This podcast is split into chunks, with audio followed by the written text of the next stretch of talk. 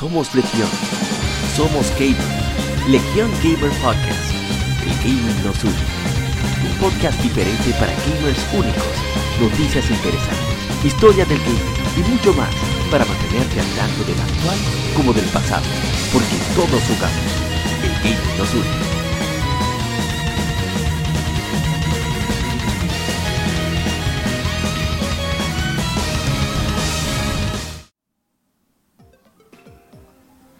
Bienvenido al episodio número 90 de Somos Legión, Somos Gamers, Legión Gamer Podcast, el gaming nos une. Soy Apa y como siempre un privilegio que nos acompañes aquí en tu podcast preferido. Esperamos que seamos los preferidos. Y tenemos solamente una persona en este podcast, aparte de ti que nos escuchas, y es un servidor, APA. Lamentablemente los demás han tenido compromisos y no han podido acompañarnos en, este podcast ya a ley de 10 para llegar al número 100. Vamos a ver qué, hacemos de manera especial para conmemorar. Pero bueno, eh, esta semana vamos a hablar de unas cuantas informaciones de Gematsu, incluyendo algunos rumores que tienen mucha fuerza. Y también vamos a hablar de algunos juegos clásicos del cual pudimos hacer streaming por supuesto, vicio de la semana que no se puede quedar. Eso sí que en el gaming side tenemos a un personaje muy importante para el gaming en toda Latinoamérica. Se trata del gran Gus Rodríguez, que, como dicen los gamers, hizo respawn en otro nivel. Eh, una lamentable noticia que supimos hace unas semanas y todavía eh, sentimos eh, mucho su partida, debido a que es prácticamente la inspiración de cada creador de contenido en español en el continente americano. Pero bueno, vamos a pasar al vicio de la semana para que sepan qué hemos estado haciendo en cuanto a gaming.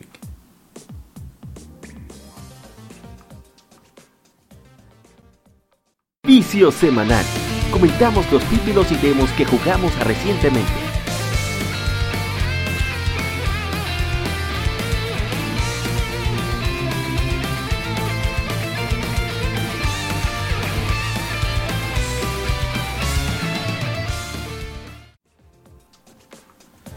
bueno, en cuanto a esta semana, hemos tenido bien intensa la semana. Hemos cambiado un poco eh, la estructura de cómo hacíamos el contenido.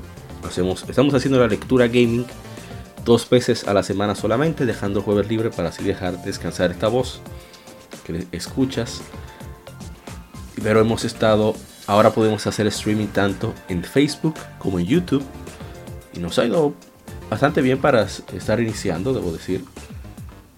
¿Y qué hemos hecho? Hemos jugado de todo, mucho Tokyo Xanadu, mucho Dragon Quest 11, pero también jugamos un poco de Pokémon Leaf Green. Eh, ¿Qué más? Hicimos streaming de efemérides de varios de los juegos que están de aniversario en las efemérides. Psychonauts, Mega Man Legends 2 que tuvo aniversario en Japón, Super Metroid, el mismo Game Boy que cumplió 31 años en Japón. Jugamos Zelda Oracle of Ages para conmemorarlo. Y cuando salga el podcast, planeamos jugar un poco de, de Pokémon Crystal. También jugamos eh, Dragon Stockman, que estuvo de aniversario. Y muchos, muchos juegos más que no nos alcanzaría el programa. De verdad que, estuvo bien intensa estas dos semanas. Disgaea 3 Absence of Detention. Ah, un poco de Division 2, etcétera, etcétera. Ha sido de verdad que genial. hemos visto a Beathead 1000 haciendo sus tonterías. Jugamos Golden Sun.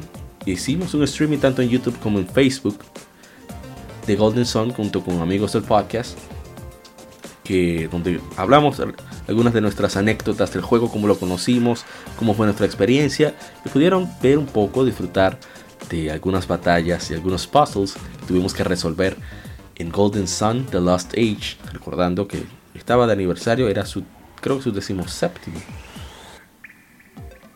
Sí, creo que es decimoséptimo aniversario. Así que sí, fue en el 2003 que salió en América, creo. Fue en 2002, estoy seguro. En fin, muchas cosas.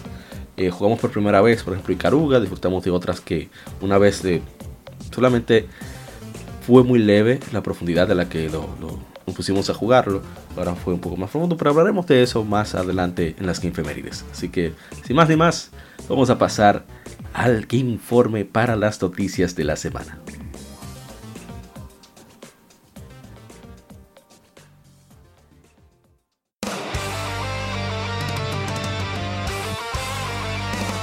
Para revivir los grandes momentos y títulos del videojuego clásico, no dejes de escuchar cada mes Modo 7 Podcast. Ven y recuerda con nosotros entre análisis retro, datos y anécdotas la época dorada del videojuego.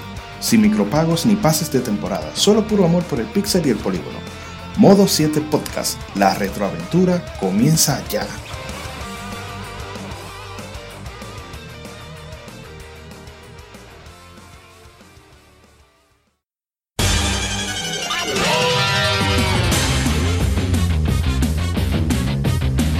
Puedes escuchar Legion Gamer Podcast en iBooks, Spotify, TuneIn, iTunes, Google Podcast y demás plataformas de podcast de su preferencia, buscando Legion Gamer Podcast.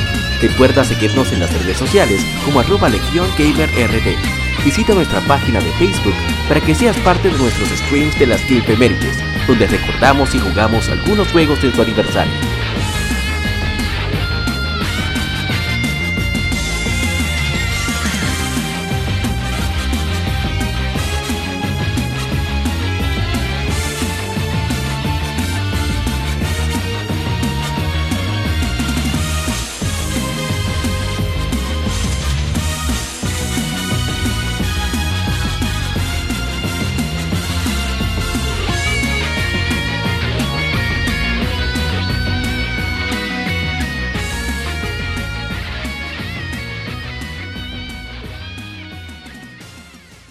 Game Informe. Las noticias de la semana debatidas y comentadas.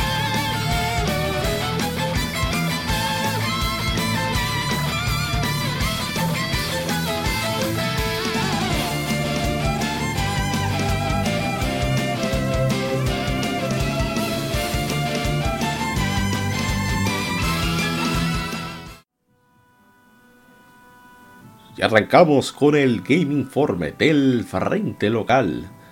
La primera información que tenemos en Legión Gamer Podcast es por, ah, por, los siguientes días, por los siguientes días, Pac-Man Championship Edition 2 ha sido puesto de manera gratuita en varias tiendas eh, antes de ser eh.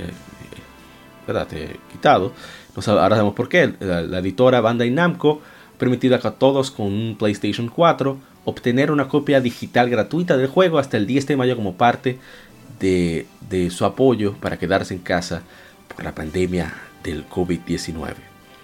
Así que es una buena, muy buena iniciativa de parte de Bandai Namco. Eh, están eh, obviamente disponibles en PlayStation Store, pero también está disponible en, en Steam y por supuesto en la tienda de Xbox para Xbox One. Así que es un juego bastante divertido. Eh, parece bastante. Es simple su gameplay, pero es bastante adictivo y, bien retador. Así que si pueden, eh, consíganlo. Que creo que se basa mucho en Pac-Man Vs. Que saliera para Nintendo GameCube utilizando el Game Boy Advance. El que tenía el Game Boy Advance y la pantalla completa utilizaba Pac-Man. Aquí no sé, creo que se maneja por la pantalla dividida, que son diferentes. Y otros jugadores controlan a los fantasmas lo cual hace de un reto bastante interesante. Así que no pierdan la oportunidad de adquirir este jueguirijillo muy entretenido para su consola Xbox One, eh, Steam y PlayStation 4. En otra información, eh, PlayStation hace ya hace varios, hace varios días, bueno, hace más de una semana, ellos han puesto de manera gratuita, han dispuesto de manera gratuita The Uncharted The Nathan Drake Collection y Journey eh, de manera completamente, como dije, gratis para todos los usuarios, tenga PlayStation Plus o no. Incluso si tienes PlayStation Plus y reclamaste el juego una vez, entra en la web, en la PlayStation Store web, vía web, no a través del PlayStation 4, puede ser a través del móvil, y puedes adquirirlos para que sean tuyos de manera permanente, aunque no tengas acceso a PlayStation Plus, no tengas, no tengas la membresía. Esto va a estar disponible hasta el 5 de mayo eh, como parte de la iniciativa de Sony Interactive Entertainment de Play at Home, juega en casa. Así que aprovechen que creo que es una muy buena oportunidad de jugar los Uncharted en la jugada Journey, que es un juego muy aclamado. Y por supuesto, otra información es que Sony Interactive Entertainment también anunció que ha establecido un fondo de 10 millones de dólares para apoyar desarrolladores independientes a través que, pasan por eh, problemas financieros eh, durante esta pandemia del COVID-19. Información acerca de este fondo, incluyendo la, el criterio de, participación, será, estará disponible más adelante. Todas esas informaciones son de Gematsu. Información sobre Pac-Man Championship, Edition 2 y este parte de Push, Push Square. Y vamos con más informaciones de Gematsu. Eh, Sony Interactive Entertainment, según Bloomberg, dice que eh, planean producir menos unidades de PlayStation 5 en su primer año fiscal comparado con el lanzamiento del PlayStation 4, según un reporte de Bloomberg, eh, citando a personas, dicen ellos, familiares o, muy metidos en la materia. Esta, la producción inicial limitada es parte debido a, las expectativas de que sus altas especificaciones tendrán mucho peso en la demanda, llevando a un precio de lanzamiento bastante alto comparado a lo que hemos tenido, sobre todo en esta pasada generación, en esta generación que termina, mejor dicho, la octava generación. Y con esta pandemia, eh, esto ha afectado los planes promocionales de Sony para el PlayStation 5, aunque no ha afectado su capacidad de producción, dicen ellos, de acuerdo a la gente. Y gente informada en la materia dice que la revelación reciente del control DualSense de PlayStation 5 fue hecho de manera apresurada. Sony uh, supuestamente ha hecho planes de, para 5 para, de 5 a 6 millones de unidades de PlayStation 5 para el año fiscal que termina en marzo del 2021, según otras personas que están involucradas en, en la cadena de distribución en comparación al PlayStation 4 que vendió 7.5 millones de unidades en sus primeros dos cuartos. Los desarrolladores haciendo juegos para PlayStation 5 anticipan que su precio estará dentro del rango de entre 499 dólares a 549 dólares, dice el reporte. Sony planea eh, eh, mantenerse eh, con modelos existentes de PlayStation 4, un puente para, para obtener nuevos usuarios son sus servicios de PlayStation Network, mientras que el PlayStation 5 se mantenga en cantidades limitadas, según varias personas familiares con los planes. Y bueno, también se planean un recorte de precio de las consolas eh, de PlayStation 4 normal, o sea, el Slim, y, los, y el modelo Pro, que actualmente están a 299 y 399 eh, cada uno para el momento en el que el PlayStation 5 se ha lanzado para atraer a más suscriptores, nuevos suscriptores de PlayStation 5. Esto es una buena idea porque si tienes la consola de la generación que sale y tienes el, eres miembro del plan de suscripción, como el caso de PlayStation Plus, te van ofreciendo juegos de PlayStation 5 y eso hace que con el tiempo vayas adquiriendo una librería de PlayStation 5 para que cuando decidas o puedas conseguirla ya tengas tu catálogo ahí para iniciar, para que no inicies en blanco. Que sucedió a mí personalmente con el PlayStation 4. Yo compré PlayStation 4 en su tercer año y ya tenía Rocket League y un montón de juegos que no empecé en blanco. Así que me parece bastante bien que Sony esté consciente de que tanto el precio como la situación en la que vivimos en todo el mundo pueda afectar su capacidad de su, proyección de ventas eh, la hayan ajustado de manera justa. Vamos a ver qué va a suceder con el lanzamiento del Xbox Series X, que sale muy cerca. Va a ser una guerra campal muy interesante que solo nos va a convenir a todos los gamers. Bueno, vamos a la siguiente información. Hablando de Xbox, Fantasy Star Online 2 ya ha dejado la beta abierta está ahora oficialmente disponible para Xbox One a través de la Microsoft Store en América. La versión de PC se lanzará exclusivamente a través de la Microsoft Store, a pesar de que ya habían mencionado una versión de Steam en el manual online del juego, y en, a finales de mayo con crossplay. Mientras que Fantasy Star Online 2 es free to play, dos versiones de pago conteniendo objetos in-game también están disponibles. Una versión Rackle Edition de 29,99 que incluye unos cuantos objetos y, un set premium de 30 días. Igualmente una Sonic, Sonic Collaboration Edition por 59,99 y unos trajes especiales de Sonic. Eh, bueno, Free Pass de salón. También una expansión de almacenamiento de personaje. Experiencia incrementada por 150%, 15 veces. Y así sucesivamente. Así que me parece muy bien que que por fin ya haya llegado el juego a Occidente después de 8 años, más vale tarde que nunca. Lamentable que se acabe ya el apoyo a la versión de PlayStation Vita, que muchas personas quedaron, incluyéndome, muy impresionados por la manera en que se fue el juego ahí. Pero esperamos que pronto nos anuncien la versión para las demás, demás plataformas y que podamos disfrutarlo todos juntos de Fantasy Star Online 2. Así que los amigos de Xbox aprovechen y disfruten de esa joya de los MMORPG que de los pocos free to play que no tratan de hacer de gastar dinero a la fuerza. Pasando a otra información, Streets of Rage 4 se lanzará para PlayStation 4, Xbox One, Switch y PC a través de Steam el 30 de abril por 24 dólares con 99 centavos. Anunciaron los desarrolladores Totemu y fueron los responsables de traer Is, Is Origin para PlayStation 4, PlayStation Vita y Xbox One, Lizard Cube y Car Crash Games. Sotemu también lanzó un nuevo trailer mostrando el Battle Mode que regresará de los Streets Streets of Rage 2 y 3. Battle Mode presenta 8 arenas y es jugable en versus y en modo de equipos. Como se anunció previamente, Libre Run Games lanzará ediciones físicas estándar y ediciones especiales de Streets of Rage 4 para PlayStation 4 y Switch ya los pre-orders están disponibles ahora y se terminarán una semana antes del lanzamiento digital del juego el 30 de abril. Así que quien lo quiera físico, vaya rápidamente a eh, Limited Run Games y lo pida. Ya se está acabando el tiempo. Bueno, este juego se ve bastante bien.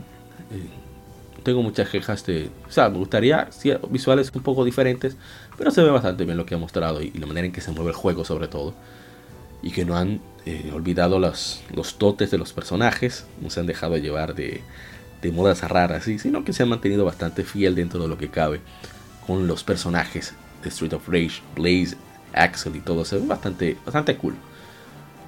Así que vamos a la siguiente noticia y es que Final Fantasy VII Remake ha alcanzado una distribución total mundial y ventas digitales que han pasado los 3.5 millones de unidades en tan solo 3 días después de su lanzamiento el 10 de abril. Según ventas japonesas como Famitsu y Gamer.net.jp, Final Fantasy VII Remake, en sus distribuciones eh, y ventas físicas y digitales, avanzaron de un millón de unidades en Japón solamente. Desde la edición física eh, se vendieron 733.000 copias en los primeros 3 días en Japón, vendidas 702.853 a consumidores la edición digital debe llevar aproximadamente 267.000 ventas en el país. Así que el juego le ha ido bastante bien. La verdad que está muy bueno el juego. Lo que no me gusta mucho, lo hemos dicho muchas veces aquí en el podcast, es el modelo de negocio. Entendemos que es una historia alterna, más que ser un remake eh, basado en el original. Tiene, tiene todos los elementos del original, pero tiene un gameplay diferente, un gameplay más moderno para nuevas audiencias. Y tiene el aspecto de, los gráficos impresionantes, pero la historia es diferente, no es la misma de hace 23 años. Vamos a la siguiente información para no darle, ya que no está aquí la gente cobrando, démosle veneno Final Fantasy VII Remake.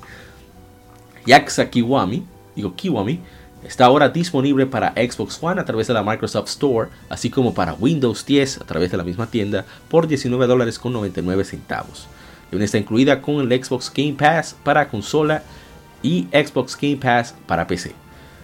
El remake del primer Yakuza se lanzará para PlayStation 4 y PlayStation 3 en Japón en enero, en enero de 2016, seguido con un lanzamiento mundial para PlayStation 4 en agosto de 2017 y en PC a través de Steam en febrero de 2019. Así que ya que Yakuza es un juego fantástico, eh, es es una historia un poco agridulce para lo que tenemos acostumbrados nosotros los gamers. Siempre queremos un, como un final muy feliz. Pero es una historia eh, con muchos matices. Es una historia Cristo no en el sentido de que es triste, sino que mezcla muy bien, eh, te hace pensar quién, quién es el, el que tiene la, la, moral de bondad, quién es el malvado. Te hace ver muchas cosas interesantes de la cultura japonesa que muy pocos juegos la muestran. Solamente Persona y juegos así demuestran ese lado de Japón que muchas veces desconocemos. Así que los amigos de Xbox nuevamente disfruten de Yakuza, es un juegazo y jueguenlo antes que lo remuevan. Pasando a otra información, ya hay fecha de The Link of Heroes Hajimari no Kseki, que sería, traduciría como Trails of Beginnings o Caminos de los Inicios. Se lanzará para PlayStation 4 el 27 de agosto en Japón, según revela la última revista de Famitsu. Todavía no hay precio anunciado, pero intuimos que, como es en Japón, los juegos son más caros, puede ser que sean aproximadamente unos 80 dólares. ¿Quién sabe? Y bueno, tenemos que hay varios uh, personajes que van a estar involucrados. Arius McLean, que es uno de los grandes patachines de Deliver, comparado con Cassius. Cassius, ah, Dios mío, me fue el nombre. Eh, Bright. Rick Yamao, que es una famosa digamos, eh, performer de Liber. Bueno, es originaria de más allá de Calvert, pero también es miembro de, una asociación muy, muy antigua de, digamos, profesionales de misiones incómodas, por revelar más. Y Patia también tiene un gran rol en, en, en Zero Noxeki. Ya Noxeki, que son las, los arcos de. El arco de Crossbow. Y Matthews Banger que es muy, muy, está muy relacionado con Ring, Oriol Bander y Ethnovartis. Eso no me acuerdo mucho de Ethnovartis. Parece que va a estar Vita Clotilde, que es una cantante famosa de Erebonia. Va a haber ciertos uh, bonos por tener algunos juegos como eh, Zero no Xeki, Ao no Xeki, son los de Crossbell. Eh, con accesorios especiales, objetos especiales como si se tienen los Trails of Cold Steel. Eh, solamente va a haber accesorios que solamente estarán disponibles para quien tengan ambos juegos. Así que quienes los tengan en Japón, aprovechen que tiene Trails of Cold Steel 4, juego pasado. Habrá muchos objetos especiales solamente disponibles con la información de estos juegos. Así que aprovechen. Eh, quien sepa japonés, quien haya disfrutado de Trails of Cold Steel vas a tener un juegazo en las manos. Esperamos que anuncien fecha para nosotros pronto. Ya Trust of Cold Steel 4 saldrá aquí en América. Primero para, PlayStation 4 y después para Nintendo Switch y PC. Hay muchos detalles en Gematsu para quien quiera saber más de lo que pasa ahí en Calvert. Pero no sugerimos eh, pasar por uh, leer de lo que pasa. Ahí va a estar también Zit. Zit es un lobo legendario de Crossbell, una bestia de leyenda, que asiste a los, miembros de la SSS de la, la, policía del estado de Crossbell. Está Lloyd Pannings y todos los demás personajes, Randy, así como, Dios mío, me fue el nombre, eh, Tío y Ellie. Así que, el se ve bastante bien, debo decir. Así que pásense por ahí eh, si están dispuestos a ver los spoilers. Y ya pasemos a otra información muy interesante y es que Square Enix ha lanzado una nueva actualización para las versiones de PlayStation 4 y PC de Steam de Final Fantasy XII de Zodiac Age que agrega la función de reset, de reiniciar los trabajos, así como sets nuevos de gambits, o sea, las programaciones que se hacen para ciertos movimientos o ciertos tipos de enemigos, etc. en Final Fantasy XII, que fue incluido en las versiones posteriores de Xbox One y Nintendo Switch. Así que me parece bien que, Square Enix maneje precisamente, no se olvide de sus viejos usuarios cuando agrega cosas nuevas a sus usuarios de otras plataformas. Me parece bastante justo esto. Así que aprovechen y quien tenga Final Fantasy XII y no lo haya jugado, va a tener un mejor juego que no es tan especial en esta semana durante Big in Japan Sale en la PlayStation 4. También en Steam está en especial según vemos aquí en Gematsu. Y vamos ya a la última información de la tanda. Y es que una secuela para Horizon Zero Dawn está en desarrollo para PlayStation 5 con planes para volver la serie una trilogía de acuerdo a BGC que cita múltiples fuentes un conocimiento de la información. Esto es un rumor. ¿eh? Aunque supuestamente se iniciaba para PlayStation 4, desarrollo de la secuela se dice comenzó poco después del lanzamiento de 2017 de su predecesor. Se piensa que ahora ha cambiado enteramente para PlayStation 5. VGC describe a Horizon Zero Dawn, eh, la secuela, como un salto gigante con un mundo mucho más grande y más libre para explorar. Gente con conocimiento del juego indicó que incluirá un modo cooperativo. Uh, eso está interesante.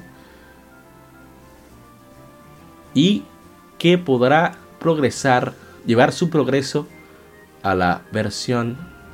no, no, no. Habrá un preview que será cooperativo.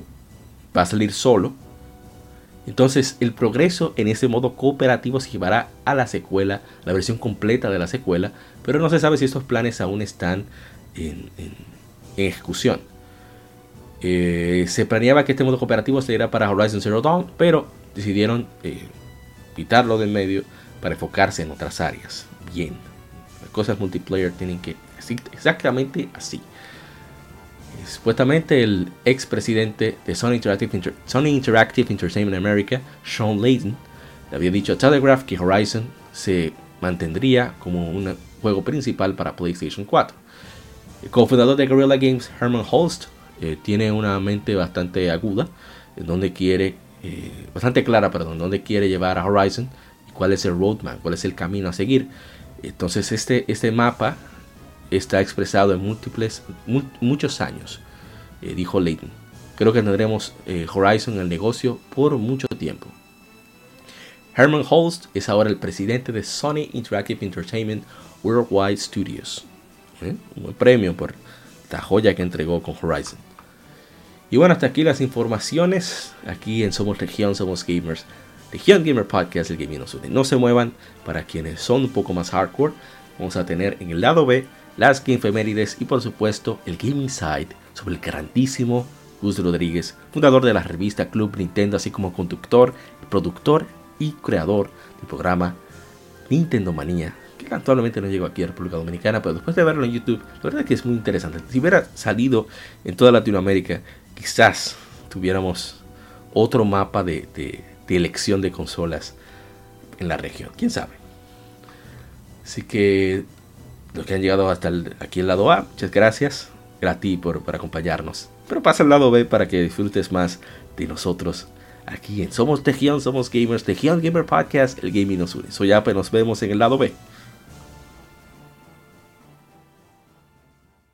Acabas de escuchar el lado A. Continúa este episodio en el lado B